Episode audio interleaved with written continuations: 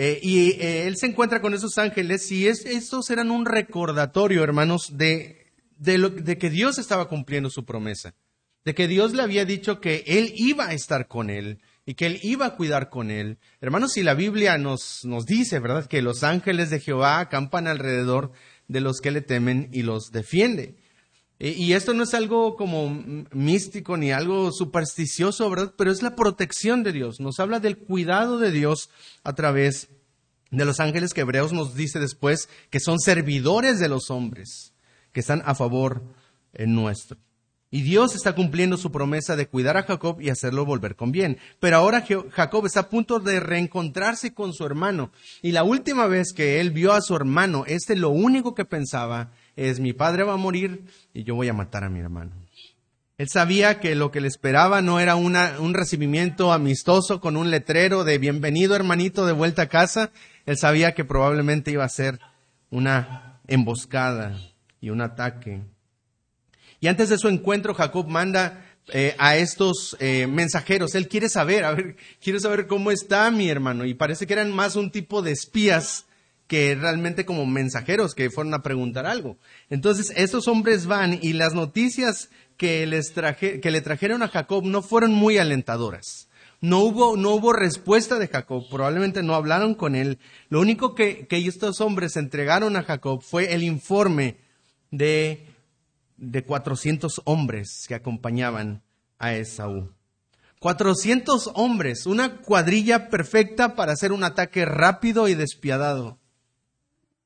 ¿Cuál fue la respuesta de Jacob? ¿Cuál fue su actitud ante esta noticia que, había recibido de los mensajeros? Versículo 7. Entonces Jacob tuvo gran temor y se angustió. Cualquiera hubiera podido reaccionar, hubiera reaccionado de esta manera. Tuvo gran temor. Su familia estaba en riesgo, en riesgo de muerte. Sus siervos, sus vacas, ovejas, los niños estaban en riesgo. Hermanos, tuvo gran temor por su familia, un temor natural ante la amenaza de un ataque. Y él sabía que no podía regresar. Ya había habido un pacto con Labán, ¿verdad? De que no iban a pasar, eh, recuerdan ese majano, ese, ese altar que habían creado, este, puesto ahí, y también Labán no tenía muy buenas intenciones con Jacob. Entonces no podía ir para acá atrás, y pero tampoco podía ir adelante, porque adelante lo esperaba su hermano. O sea, él está encerrado, hermanos, está entre la espada en la pared, está eh, en un callejón sin salida, con amenaza de un lado y amenaza de otro. Y ahora él debe tomar una decisión. Él sabe que fue Dios quien lo mandó devolver a la tierra de Canaán. Y lo que hace Jacob es crear una estrategia. ¿Qué vamos a hacer ante esta amenaza? Vamos a, a pensar cómo solucionar esta situación que no tiene salida. Vamos a encontrar una salida. ¿Y qué hace Jacob? Em, él, comienza a hacer un plan en el que divide a sus, sus cosas y eso nos da una idea de, lo rico que era este hombre. Muy bien. Dice ahí eh, en versículo eh, versículo 7, tuvo gran temor y distribuyó el pueblo que tenía consigo y las ovejas y las vacas y los camellos en dos campamentos. ¿Y cuál era el plan? Bueno, si viene Saúl y vamos a ir hacia allá, ¿verdad? Si viene Saúl y ataca un campamento, pues los otros salen huyendo, ¿verdad? Y se salvan. Por lo menos algunos se pueden salvar. Y él está haciendo este, este plan, ¿verdad? Que parece una estrategia militar eh, en contra de un, de un ataque enemigo. Pero ¿qué era lo que faltaba dentro de su plan? ¿Qué era lo que faltaba en esta táctica que él estaba desarrollando? Dios, ¿verdad? Él no está pensando en qué puede hacer Dios, él está pensando en qué puedo hacer yo para solucionar este problema. Así que Jacob nuevamente está intentando tomar la solución en sus manos. Él está buscando tener el control y en ese momento, hermanos, él se da cuenta de que no puede continuar en sus fuerzas, no puede pelear en sus fuerzas, que él necesita del Señor. Hermanos, y, muchas veces enfrentamos situaciones difíciles como Jacob y nos sentimos atrapados. No sé si alguna vez has sentido de esta manera. Problemas por un lado, después problemas por otro. Tomamos decisiones y parece que los problemas se van agravando más en vez de irse arreglando. Nos sentimos atrapados si no vemos la salida. Y lo que hacemos muchas veces es tomar decisiones intentando tener el control de la situación, intentando arreglar la situación con mis fuerzas, en mi sabiduría, porque yo creo que esto es lo mejor que podemos, que puedo hacer. Pero dejamos de lado a Dios. Tomamos malas decisiones, decisiones impulsivas o imprudentes. ¿Qué debemos hacer entonces? Debemos luchar. Y eso es lo que Jacob va a aprender en este pasaje. Lo que Pablo también le dijo a su discípulo Timoteo, él le dijo, eh, pelea la buena batalla de la fe. Estamos en este punto de la historia donde ahora, hermanos, cuando hay, no hay salida en la vida de Jacob, esto es, esto significa una prueba para su fe. Hermanos, y de la misma manera, cuando enfrentamos situaciones en las que nos sentimos atrapados y frustrados y cansados y no vemos salida, hermanos, eso es una prueba de tu fe. Dios está obrando y debes pelear la buena batalla de la fe. Y esta historia nos va a enseñar, hermanos, dos maneras en las que debemos pelear en nuestra vida espiritual, en la vida, en la vida cristiana, para poder vencer, hermanos, en nuestra incredulidad y nuestra vida y nuestra y poder crecer espiritualmente. Dos maneras de luchar en nuestra vida espiritual. En primer lugar, hermanos, debemos luchar en oración. Debemos pelear en oración. Rápidamente Jacob se da cuenta que algo le falta y él decide tomar un momento para dejar de planear y comenzar a orar. Las batallas, hermanos, de la vida cristiana se pelean de rodillas. Él se da cuenta y en ese momento dobla sus rodillas y hace una oración. Dice versículo 8, eh, perdón, versículo 8, sigue narrando la, su plan, dice, si viene Saúl contra un campamento y lo ataca, el otro campamento escapará, y entonces él se detiene y dijo Jacob, Dios de mi padre Abraham. Él se voltea hacia Dios y le dice, Dios de mi padre Abraham y de mi padre Isaac, Jehová que me dijiste, vuélvete a tu tierra y a tu parentela y yo te haré bien. Él comienza a orar y comienza a hablar con Dios. Él cae de rodillas y su oración, hermanos, no fue simplemente una, una oración pidiéndole a Dios que Él le solucionara los problemas. Y, y, vamos a ver la manera de pelear correctamente en oración. Él no solamente está diciendo, Señor, sálvame de mi hermano, ¿verdad? Él no solamente está diciendo, Dios, ayúdame, protégeme, cuídame y, y, y todo para acá, ¿verdad? Dame. Como si fuera el genio de la lámpara al que le puedes pedir tus tres deseos. La oración de Jacob nos enseña cómo debemos orar nosotros también. Y eso es importante porque tenemos dos problemas, hermanos, en la vida espiritual. Y es algo que usted puede detectar, yo he detectado en mi propia vida, cuando estoy luchando espiritualmente, me he dado cuenta de dos cosas. Una, no estoy orando y no estoy leyendo mi Biblia. Dos, cuando estoy orando estoy pidiendo mal y es lo que dice Santiago. Eh, pedís y no recibís porque pedís mal para gastar en vuestros deseos. Somos egoístas en la manera en la que pedimos.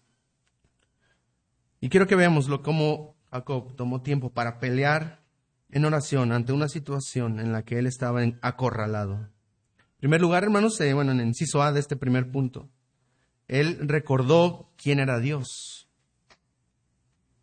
Dios de mi padre Abraham y Dios de mi padre Isaac, Jehová él utiliza el nombre Jehová, que es el nombre especial del pacto. Era el nombre que usaban para referirse a aquel Dios que había prometido y que había cumplido su promesa con su pueblo Israel. Él recuerda que Jehová es el Dios del pacto y que ese es el Dios de su padre Abraham y que es el Dios de Isaac y que ahora ese mismo Dios está con él. Cuando, cuando pasamos por la prueba, hermanos, lo que más necesitamos es recordar quién es Dios porque eso es lo, que, lo primero que olvidamos. Recordar y, y doblar nuestras rodillas y decir, a ver, en este momento, ¿quién es Dios para mí? Dios, tú eres amoroso. Ayúdame a recordar que tú eres paciente. Ayúdame a recordar que tú eres protector. Señor, ayúdame a recordar que tú eres grande. Señor, ayúdame a recordar que tú eres soberano, que tú eres proveedor. Porque en medio de la prueba, hermanos, lo más fácil es olvidar quién es Dios, su carácter, su persona. segundo lugar, él recordó las promesas de Dios. Dios le había mandado a volver a la tierra de Canaán y le, y le, había dicho que él iba a estar con él. Y, y, aquí, hermanos, él sabía, Jacob podía estar seguro que los planes de Dios no iban a fallar.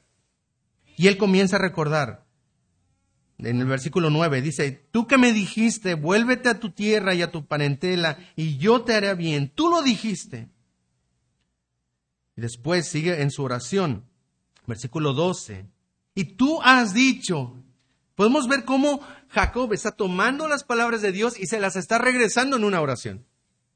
Ahora, hermanos, normalmente decimos no, no está bien reclamar a Dios y, en, y, en, un sentido negativo no está bien, pero sí está bien decirle, Señor, tú has dicho esto.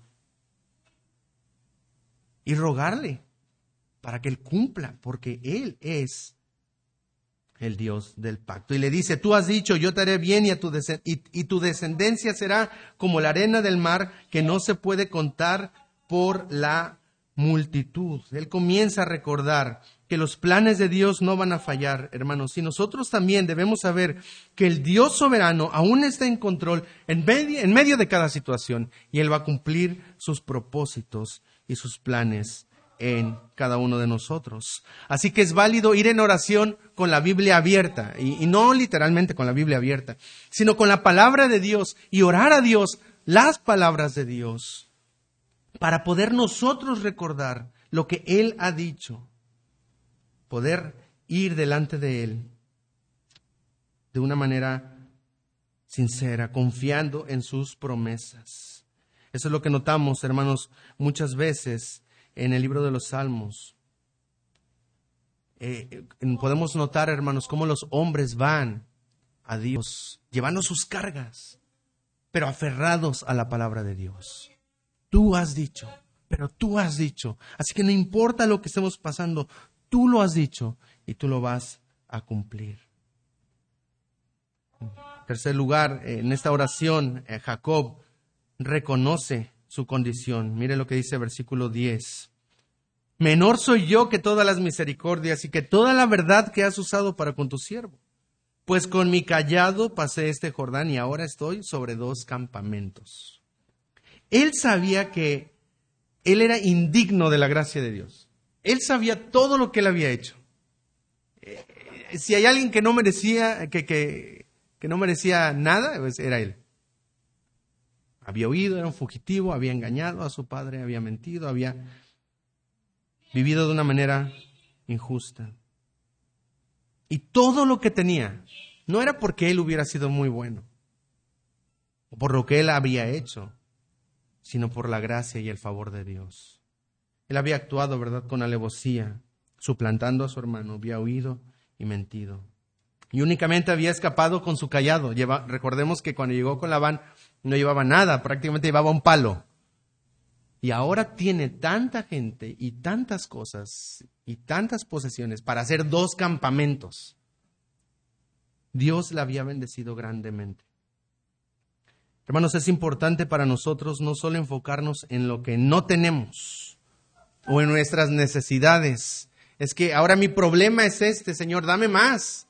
No, enfócate en lo que Dios ya ha hecho y en cómo Dios te ha bendecido, especialmente a través de Cristo en la cruz, que son las bendiciones espirituales de las que nos hablaba el pastor en la predicación pasada.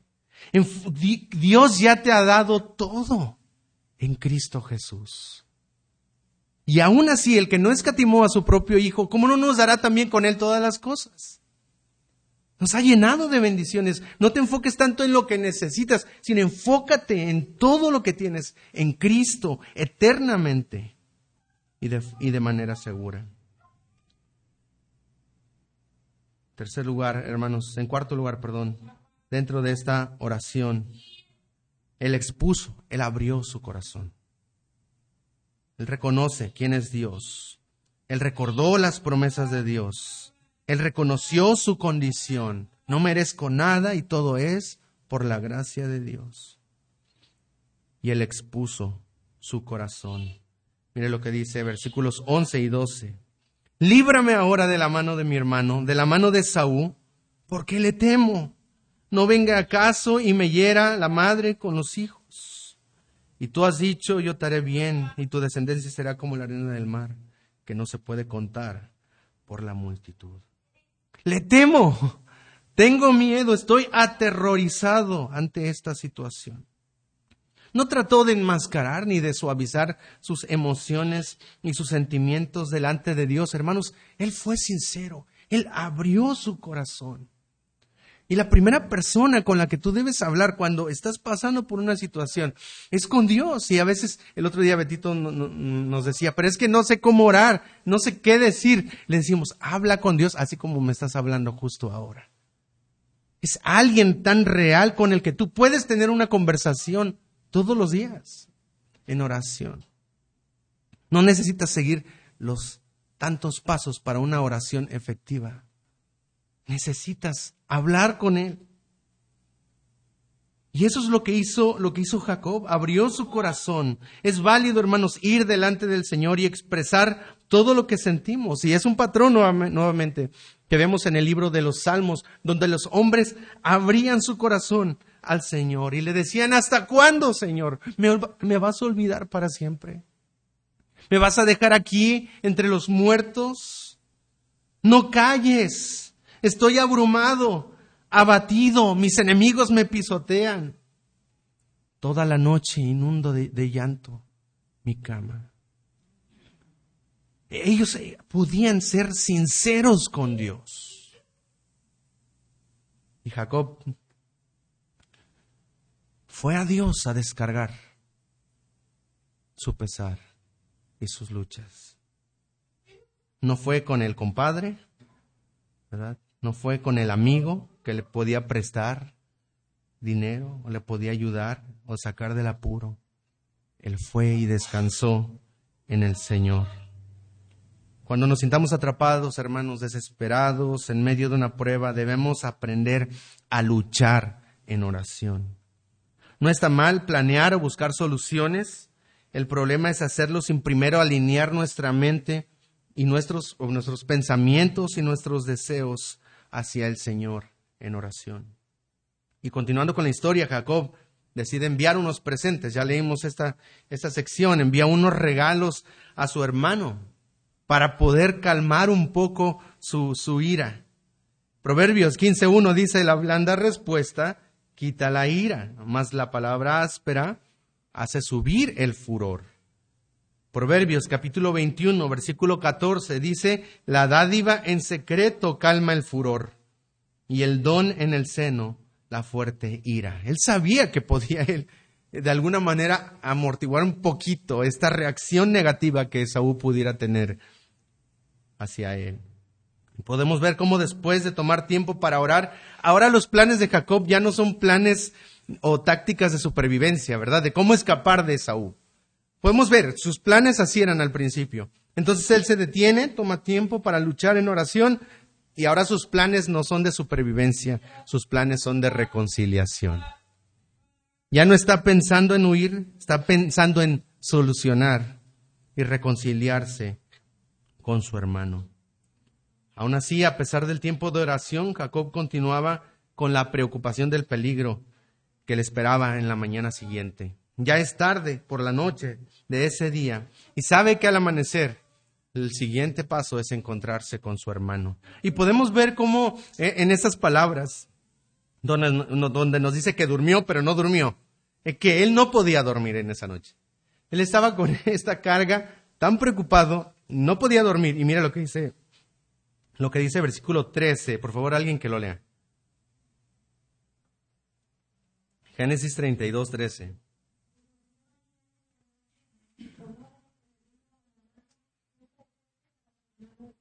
Ok, ¿durmió o no durmió? Durmió tantito, pero no durmió. durmió y después dijo, ah, ya, ya, sé qué voy a hacer. No podía dormir. Mire más adelante, en versículo eh, 31, eh, pasó pues el presente delante de él y él durmió aquella noche en el campamento y después, ¿qué dice versículo 22? ¿Qué dice versículo 22 de 32?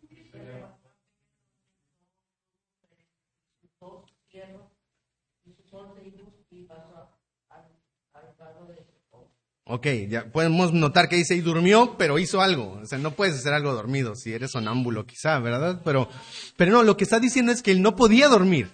Intentaba dormir y la preocupación lo despertaba y, hacía algo, ¿verdad? Intentaba dormir y se despertaba y, y, decía, ahora vamos a pasar al otro lado del río, ¿verdad? Acá van a estar más, más seguros. Él está con esa lucha, hermanos.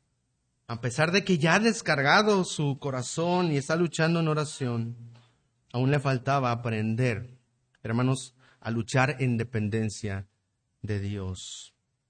Y eso es lo que vemos en el segundo punto Debemos luchar en dependencia a Dios. Y vemos cómo hace pasar a la medianoche, quizá o más tarde, a su familia y todo lo que tiene del otro lado del río.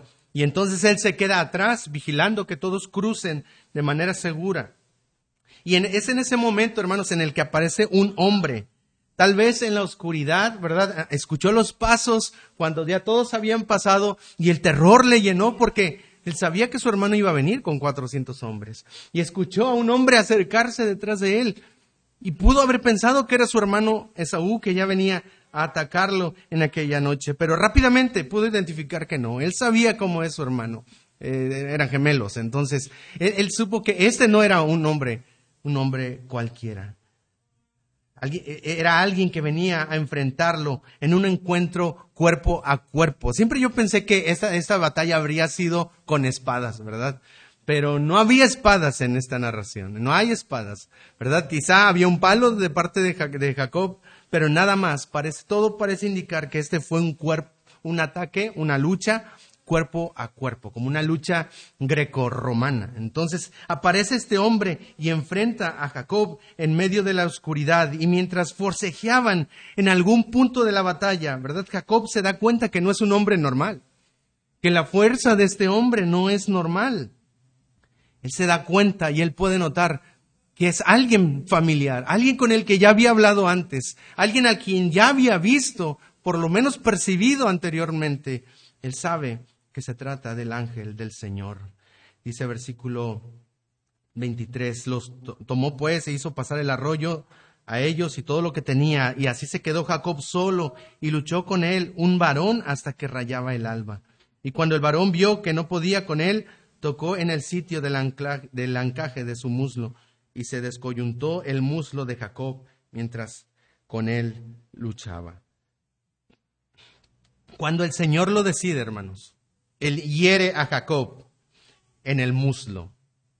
Puede ser la coyuntura, la parte donde se mueve, ¿verdad? El muslo. Y lo hace de una manera tan fácil que Jacob se da cuenta que pudo haberlo derrotado desde el principio. O sea que en realidad era como que le estaba dando oportunidad de, luchar. Él, e, ese hombre el que se identifica como el ángel del Señor, ¿verdad? Está viendo si realmente Jacob está decidido a buscarlo y aferrarse a él.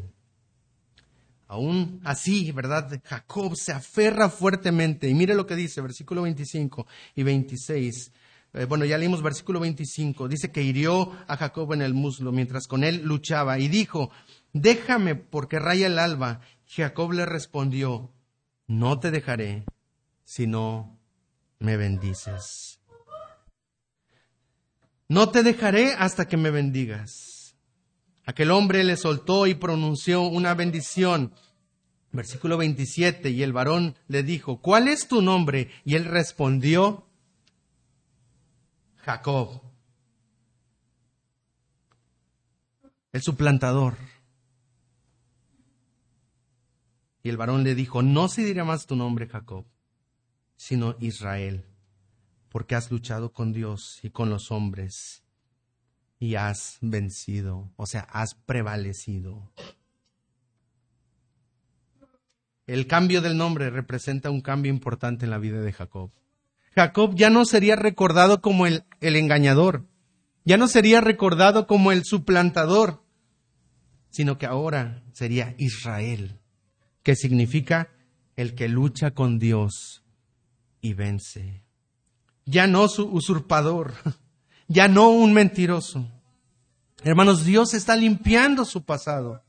Dios está transformando su vida y haciendo algo nuevo. Parece ser que la aparición de este hombre, hermanos, fue una respuesta a la oración de Dios, a la oración de Jacob, perdón. Este hombre, el ángel del Señor, quien luchó con Jacob, una respuesta a la oración de Jacob. La lucha de Jacob era un recordatorio de que él debía concentrarse no en el problema que estaba delante, sino en el Señor que estaba con él. Él debía recordar y concentrarse en el Señor. Y este fue el medio de gracia, hermanos, que Dios usó para que Jacob, para hacer volver a Jacob a Dios y poder poner su confianza en el Señor y reconocer su debilidad. Jacob sabía que su problema era real, era inminente, pero en esa lucha se dio cuenta de que Dios también es real. Y es la única roca en la que él podía estar seguro. No puedo ir para acá porque está Labán. No puedo ir para acá porque está Esaú. Pero puedo ir al Señor. Pero puedo ir a Dios. Única roca en donde él podía estar seguro. Y la única esperanza real que él tenía era si Dios me bendice, si Dios está conmigo. Era la bendición de Dios, por eso se aferra a Dios y le dice, no te voy a dejar hasta que me bendigas.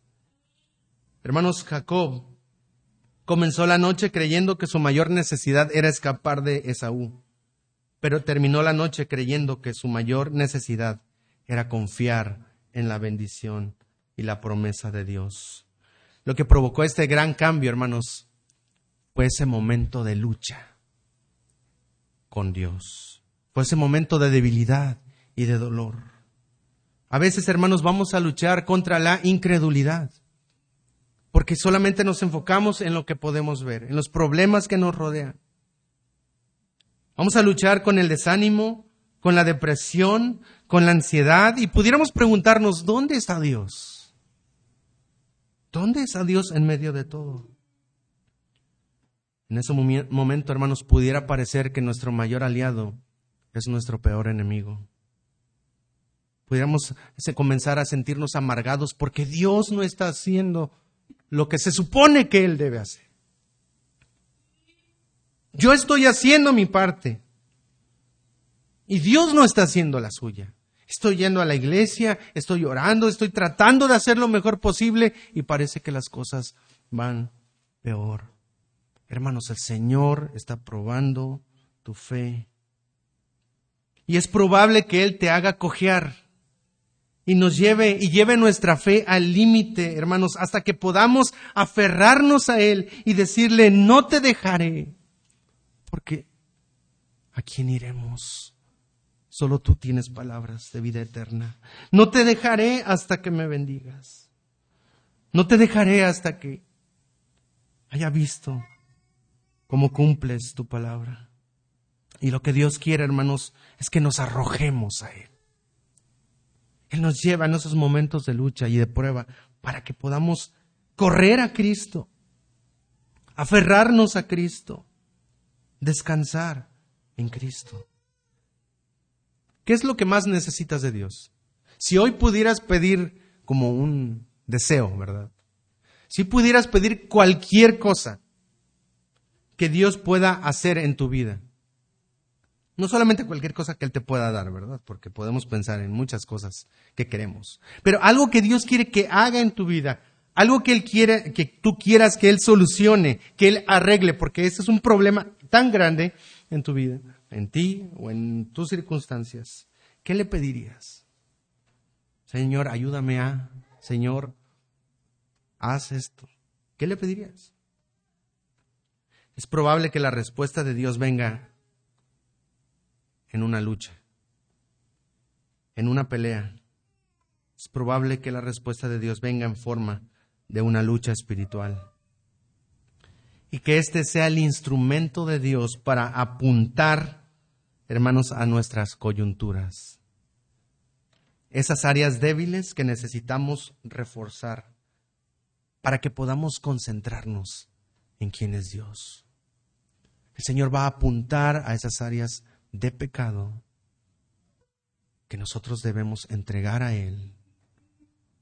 El Señor va a mostrar nuestra debilidad para que podamos abrazarnos de su grandeza, para que podamos concentrarnos en Dios y no en nuestro problema. Hermanos, debemos pelear la buena batalla de la fe. El día de ayer yo le decía a mi esposa, me siento muy desanimado, o sea, me siento, me sentía hasta deprimido.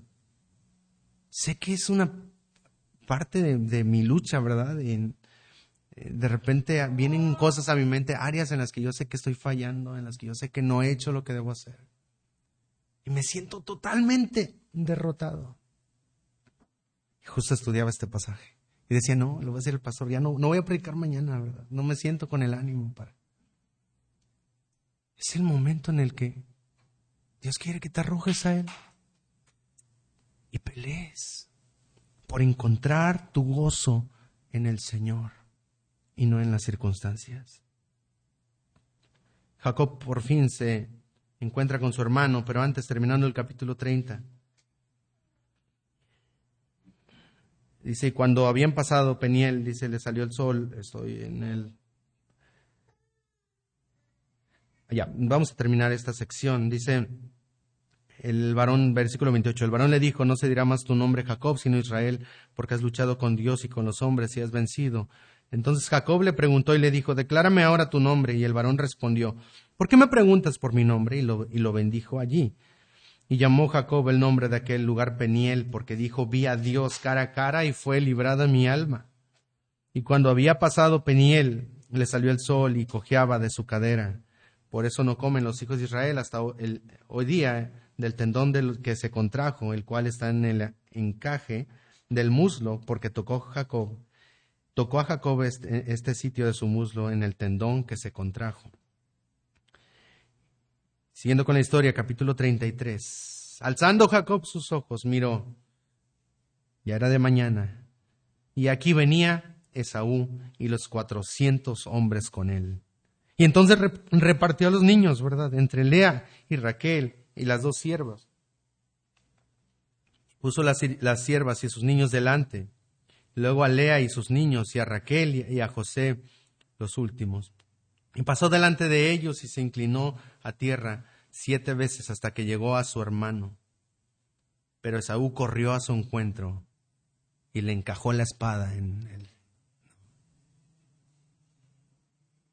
Ese era lo que más temía Jacob. Pero hermanos, Dios ya estaba orando.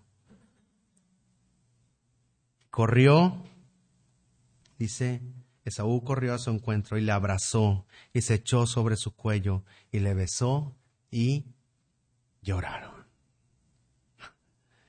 ¿Puede imaginarse el sentir de Jacob en este momento? todo su temor, todo su pesar, toda su ansiedad, todos sus pensamientos. Ah, si me matan estos, corren estos y se fueron.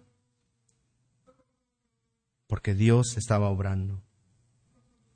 Y alzó sus ojos y vio a las mujeres y los niños y dijo, ¿quiénes son estos? Y él respondió, son los niños que Dios ha dado a tu siervo. Luego vinieron las siervas, ellas y sus niños, y se inclinaron, y vino Lea con sus niños y se inclinaron. Después llegó, ya lo tenían practicado, ¿verdad? hay que inclinarse ante Esaú. Y después llegaron José y Raquel y también se inclinaron. Y Esaú dijo, ¿qué te propones con todos estos grupos que me, que me he encontrado? Y Jacob respondió, el hallar gracia ante los ojos del Señor. Él sabe que toda su vida es gracia. La gracia que él ha recibido de Dios. Y él oraba por la gracia también ante el encuentro de su hermano. Eh, y dijo Saúl, suficiente tengo yo, hermano mío, sea para ti lo que es tuyo. O sea, yo no, no, no necesito tus regalos. Y Jacob le dijo, no, yo te ruego, si he hallado gracia ante tus ojos, acepta mi presente, porque he visto tu rostro como si hubiera visto el rostro de Dios, pues que con tanto favor me has recibido. Acepta, te ruego, te ruego mi presente que te he traído, porque Dios me ha hecho merced, y todo lo que hay aquí es mío. E insistió con él, y Esaú lo tomó, y Esaú dijo, anda, vamos, yo, yo iré delante de ti. Jacob le dijo, mi señor sabe que los niños son tiernos y que tengo ovejas y vacas paridas, y si las, y si las fatigan, en un día morirán todas las ovejas. Pase ahora mi señor delante de su siervo y yo me iré poco a poco al paso del ganado que va delante de mí, al paso de los niños hasta que llegue a mi señor a Seir. Y Esaú dijo, dejaré ahora contigo de la gente que viene conmigo. Y Jacob dijo, ¿para qué esto? ¿verdad? También él está tratando de marcar, sí, es como ya hubo reconciliación, pero él sabe, ¿verdad?, que Dios le ha llamado a una misión y dice, ¿para qué esto? Hay yo gracia ante los ojos de mi Señor. Así volvió Esaú aquel día por su camino a Seir. Y Jacob fue a Sucot y edificó casa para sí e hizo cabañas para su ganado. Por tanto llamó el nombre de aquel lugar Sucot.